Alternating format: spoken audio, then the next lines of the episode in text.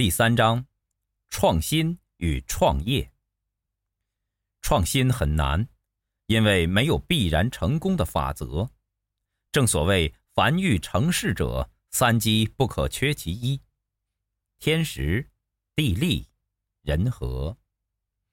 成功的创新与组织、机制、资源、KPI 有关，但很多人还不知道。什么是互联网金融的成功商业模式？虽然成功的创新者如凤毛麟角，但我们不可以盲目追捧。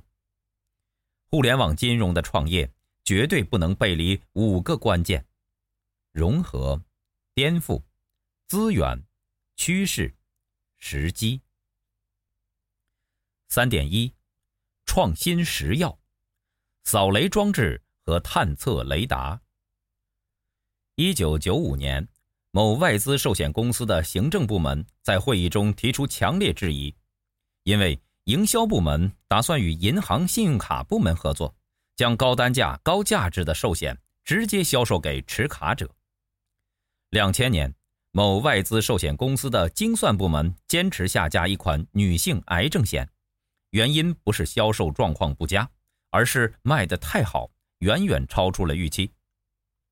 二零零五年，某合资寿险公司想在市场上尝试电销，除了因绩效无法达成目标而面临的关停压力，监管部门也不看好这种新业务。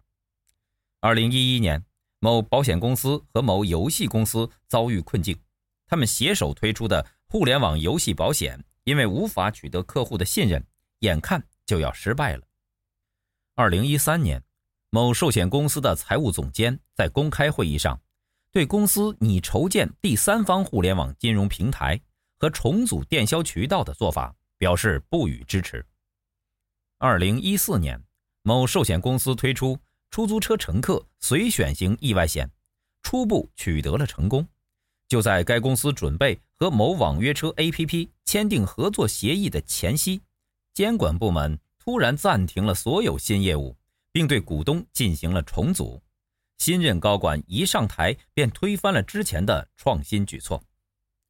以上都是真实案例，在内部压力及外部环境的影响下，创新必然会面临挑战，有的公司甚至会遇到意料之外的情况。正所谓猜中了开头，却没有猜到结尾。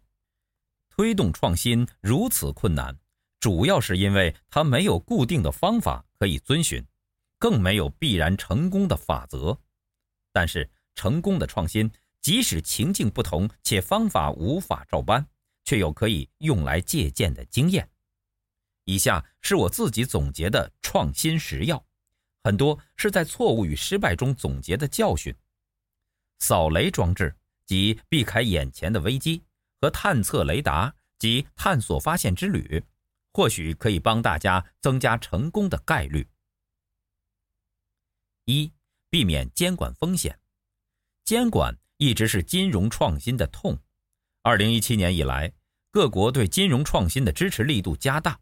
科技公司在把握政策红利之际，可以与金融保险业的专家合作，或与第三方协同，并提前做好监管沟通。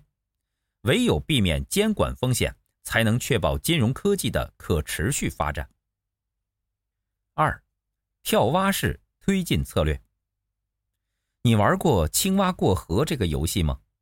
在此游戏中，玩家面对不断出现的浮木，要想让青蛙安全到达对岸，就得看准浮木，缓步前进，甚至进两步退一步。这也是创新漫长旅程的写照。我们可以考虑这样的策略。先求小成功，快速见成效，再进行长时间、多资金的跳蛙式推进，如此便能避免初期的高成本投入。万一失败了，不至于伤筋动骨。渐进的改变也让成功的概率增加。三，从现有业务开始。多数人抗拒改变，往往是害怕失败。创新可能会抢了别人的奶酪，因此与公司现有的业务相结合，用创新解决客户痛点并创造价值，更能保证新项目在推进过程中可以取得足够的支持。目前，很多传统公司用科技为既有的业务赋能，正是这个道理。四，创新不是横空出世。不要想一步改变世界，千万不要看不上小创新。苹果公司若没有 Mac、iPad 等持续小创新和其他许多失败的产品，就很难出现像 iPhone 这样的爆品。小创新可以是市场已有的先例，最好不要一下进入全新的商业模式中，这样成功的概率更大。五，眼见为凭的项目管理。即使成立创新实验室，残酷的现实也会使高管和股东失去耐心。所以，公司每年要争取至少完成一个项目试点，每个项目最多两年结束。当项目试点取得一定的成绩后，接下来要考虑的是持续扩大。当然，项目试点也可能在某些原因的影响下而终止。最后，新项目要么孵化成功，要么进入公司的档案库。六，执行力才是王道。天马行空的想法没有价值，不能解决客户痛点的创新没有价值。对金融保险公司来说，发散式的头脑风暴虽然能帮助我们拓宽思路，但对落地执行没有帮助。常见的情况是，动口的人多，能挽起袖子动手的人少；找问题的人多，能想解决办法的人少。创新要想落地，团队要拥有很强的执行力，要能归纳思路、统合资源、规划实践方案。七，跨界合作。想变革传统金融保险公司，有效的进行创新，靠的是对专业的了解和对所属公司文化的认同。科技与金融保险业应先寻求跨界合作，再进行跨界融合。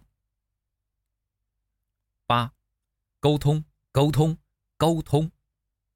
创新不是靠一己洪荒之力就可以达成的。而是一个既要突破现有机制，又要追求双赢的过程。所以，面对监管部门，公司需要有很强的沟通能力。九，正能量。唯有内心充满正能量，才能有强大的动力。面对种种质疑，创新是寂寞且孤单的一件事。我们不仅要有屡战屡败的心理准备。更要有屡败屡战的阿 Q 精神。十，从试点开始。创新的失败远多于成功，所以我们首先考虑的应该是如何避免失败，其次才是如何积极的推动创新。例如，与外部第三方合作，采用外包服务，以租赁代替采购等。这样可以避免公司一旦陷入失败便无法挽回的情况。